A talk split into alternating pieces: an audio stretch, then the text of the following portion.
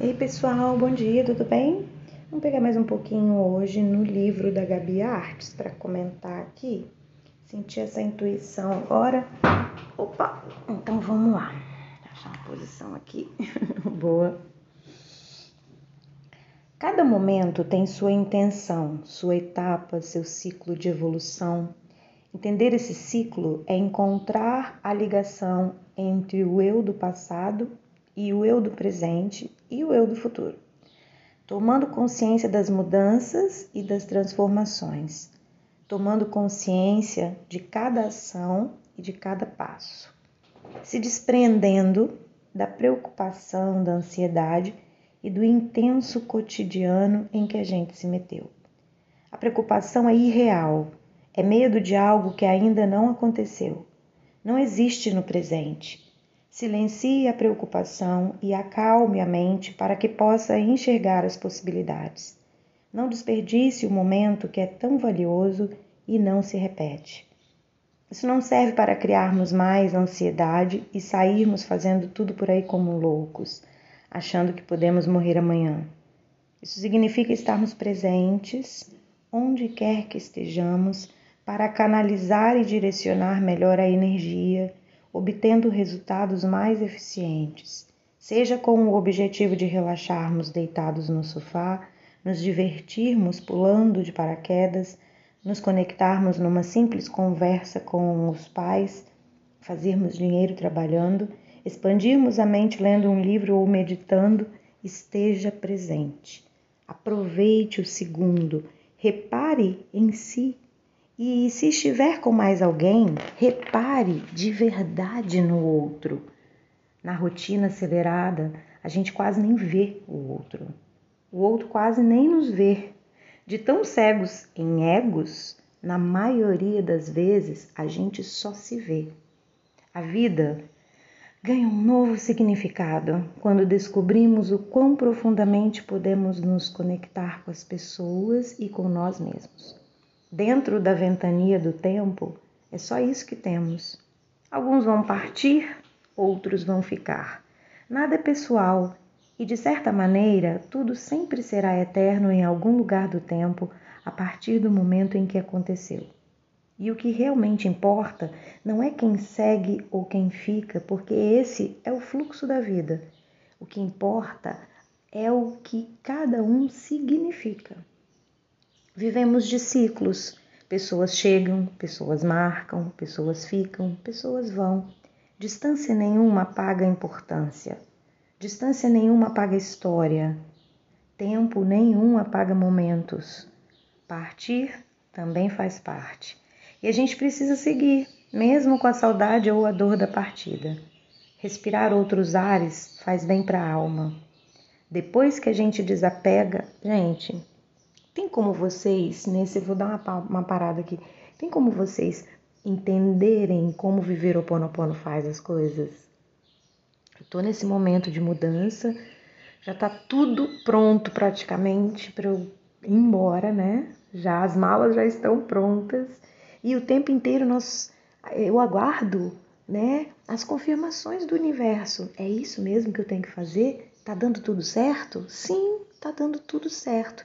Então, se não há impedimento, é porque está fluindo.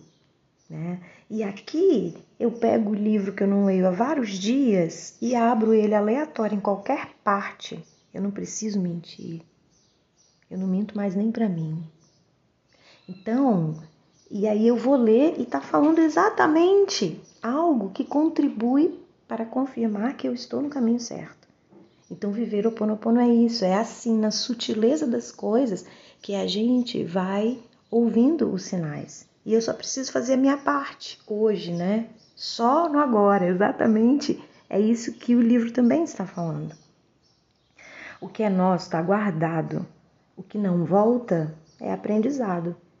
E tem horas que a ruptura é realmente necessária, mesmo se não for definida. Partir é ato de coragem. Seguir é inevitável. Ser feliz é ato de amor, amor por si, amor por tudo que foi, amor por tudo que ficou, amor também pelo que voou. A saudade é um aviso de que o tempo que passou foi bem vivido. E abraçar a transitoriedade da vida é expandir a mente para ter um presente bem resolvido. Tudo que acaba traz um recomeço. Às vezes, é um recomeço de pensamento, de visão do mundo, de hábitos de vida. E quando uma pessoa decide partir de alguma situação, de algum lugar ou de alguém, tudo se reinicia. A nossa vida como um todo acaba mudando também porque a gente se transforma. Então, junto com o início de uma nova história, surge também um novo ser que carrega toda essa bagagem pronto para começar o próximo ciclo. Às vezes, nem tão pronto assim. Mas isso a gente descobre ao longo do caminho. O que eu vejo é que normalmente a gente vê o fim como uma coisa ruim, uma coisa triste. Os fins são fortes, cheios de coragem, de novidade, repletos de aprendizados. Muitas incertezas, oh meu Deus! Alguns são lotados de medo e insegurança que, que demonstram a fragilidade e a vulnerabilidade do ser. Normalmente, nos fins, as pessoas despedem a alma que se reencontra. Pera lá, eu, eu, meu olho encheu de lágrima aqui e embaçou a visão. É, e o comer. Pera lá. Normalmente, nos fins, as pessoas des despem a alma para se reencontrar e descobrir para onde vão. Isso é poderoso. E o começo desse novo ser dentro de uma nova história, quando conseguimos enxergar a beleza que existe em cada fim, estamos prontos para desfrutar muito mais das belezas que existe em cada novo começo. Então a gente percebe que, na verdade, o ponto final é muito mais começo que fim. E só agora eu lembrei que eu já tinha lido isso, né? Mas agora eu precisava ler de novo, né? Nós. A hora chega. Todo mundo tem um ponto de vida em que percebe a venda, em que se sente dopado, controlado, impotente, alienado e parece que os mistérios da vida nunca serão revelados. Esteja atento aos sinais que vêm das frestas do céu, que vêm da profundidade do mar, que vêm da existência da água e do ar. Esteja atento aos canais.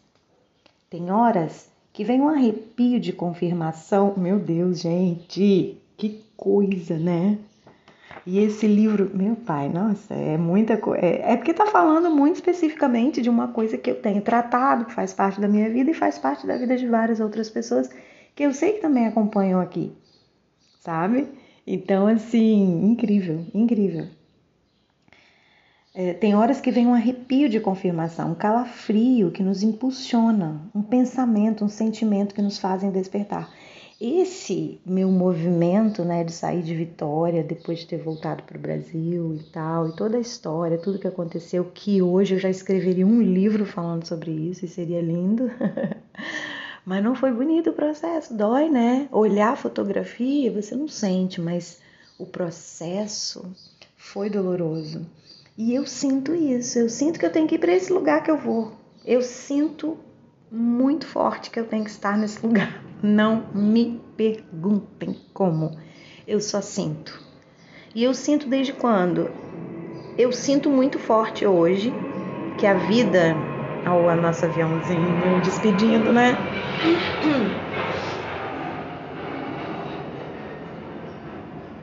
Eu sinto que a vida sempre me deu dicas sobre esse lugar. E sempre teve uma parte de mim que associava a esse lugar de alguma maneira e olhava com admiração para esse lugar.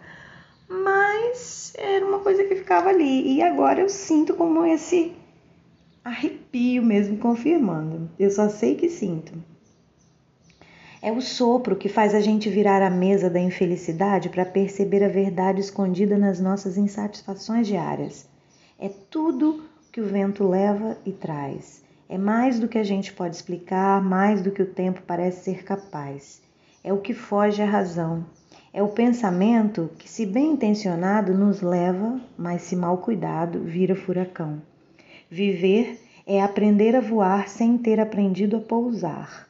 É então compreender na amarra o motivo de se manter vivo. A realidade não se apaga e nem permite que se volte atrás. Acredito que todo mundo já tenha tido vontade de apagar algo na própria história e que vá continuar querendo apagar até compreender o porquê da situação e canalizar isso para transformar a vida. Tudo que acontece conosco pode ser usado como ferramenta de evolução. Tudo. Somos o resultado dos nossos erros, dos nossos acertos e das nossas experiências. Se alguém ainda não se deu bem com algo do passado, chegou a hora de entender e fazer as pazes com ele. Resolvendo e ressignificando o que nos causou mal, torna-se possível transformar o presente e construir uma realidade melhor. Viver é sobre se adaptar e transformar, não sobre controlar. É consequência e frequência e não casualidade e coincidência. A gente se motiva quando sente, quando entende o sopro da vida na nuca que nos tira da sinuca em que muitas vezes nos colocamos. Se a fé move realmente montanhas e eu não vi, mas não duvido. Já vi a fé mover situações em que eu pensava que jamais mudariam. Já vi a vida manifestando milagres e continuo vendo todos os dias. Cada vez que me conecto mais comigo, sinto mais a vida que me motiva, porque eu não me motivo sozinha. Temos dentro de nós uma sabedoria que eu nem imaginava que a gente tinha. As respostas voam no vento, no tempo, em cada momento. Mas, mais que tudo, aqui dentro, aí dentro, no núcleo do nosso ser, onde o divino encontra a alma, o corpo e o próprio centro. Talvez o mundo esteja mesmo torto. Talvez a gente seja mesmo louco mas sempre será algum, terá algum motivo para sorrir. Talvez a gente queira consumir muito quando a alegria está no pouco e muito mais na liberdade de ir e vir. Talvez a gente não encontre as respostas, talvez o mundo nos vire as costas. O importante é a gente se descobrir. Talvez a gente brilhe como as estrelas e não enxergue todo esse brilho por aqui. Talvez existam bem mais pessoas boas do que a gente costuma ouvir falar por aí. O céu abençoa o caminho, o vento nos leva como passarinhos e a terra nos dá forças para evoluir. O fato é que não existe uma só verdade, existem sete bilhões de reflexos. Vamos, vemos a vida como somos e não como ela é. Vários mundos habitando o mesmo mundo. E o nosso ser possui algo dentro de si que quer uma explicação plausível que se adeque à sua razão tantas teorias, suposições, estudos, religiões e conspirações. Começar a buscar por nós é nos voltarmos para o sentir, para o intuir, para o perceber. É redescobrir a causa de tudo o que a gente sente. É se conectar com o poder interno e abrir as possibilidades do perceber é redescobrir que é sim possível se comunicar com o universo, receber sinais, estar em sincronicidade e em conexão, mas é preciso estar aberto para compreender que somos também canais. Muito vedados pela forma da vida atual, a maioria de nós continua duvidando, acreditando em coincidências, limitando o próprio poder dentro das próprias crenças. Rejeitamos muitas vezes o conhecimento, nos fechando nas nossas próprias verdades e acabamos bloqueando para nós toda a melhora que desejamos ter na vida. A dúvida, a rejeição e a descrença abaixam a frequência e impedem a mudança na realidade. Simplesmente porque com elas em ação não conseguimos trocar a vibração e assim não mudamos o nosso ponto de atração. Não saímos do estado mental de escravidão e dessa forma não encontramos a verdadeira gratidão, que é quando os portais da cocriação consciente se abrem. A gratidão não é algo superficial, simplesmente agradecer e ponto. Entrar neste, neste estado mental é entrar no estado de presença do agora, sabendo que estamos onde precisamos estar e que tudo é como precisa ser. Sentindo essa sensação tomar conta de todas as nossas células. É algo que só de respirar e ter consciência da grandiosidade de cada pequeno segundo já faz a alma se sentir gigante. É realmente sentir o poder de conexão e o poder que temos em mãos na transformação do mundo. O estado mental de escravidão é o que sustenta as crenças de falta, medo e escassez. A crença de que temos que trabalhar duro para conseguirmos viver ou que se dermos algo nosso ao próximo irá nos faltar depois, a crença de que é preciso sofrer muito para aprender ou que se o outro se dá bem na vida será melhor que a gente e não teremos espaço no mundo para crescer também. Há muitas outras crenças que limitam o nosso ser e nos fazem ter medo, inveja, egoísmo, duvidar de tudo, de todos e até de nós. Quando acreditamos na vida e no nosso potencial e retiramos nossas crenças limitantes pela raiz, entramos num estado de presença completa, onde não nos sentimos mais incompletos, porque percebemos a força do universo que vive em nós.